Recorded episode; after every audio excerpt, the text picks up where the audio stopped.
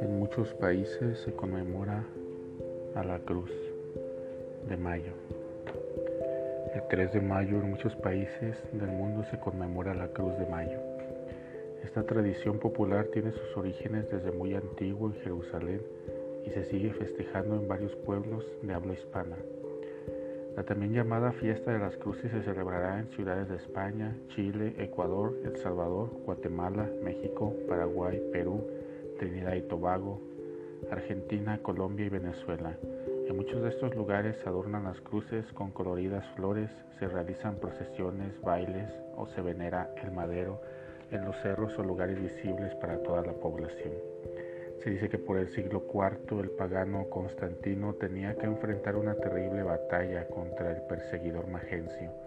La noche anterior al suceso tuvo un sueño en la que vio una cruz luminosa en los aires y escuchó una voz que le dijo, con este signo vencerás.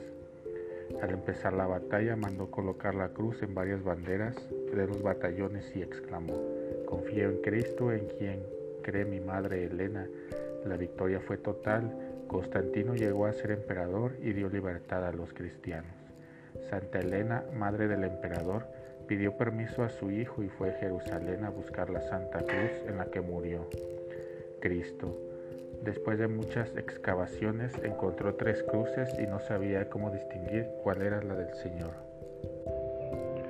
Es así que llevaron a una mujer agonizante, quien al tocar la primera cruz se agravó más con su enfermedad.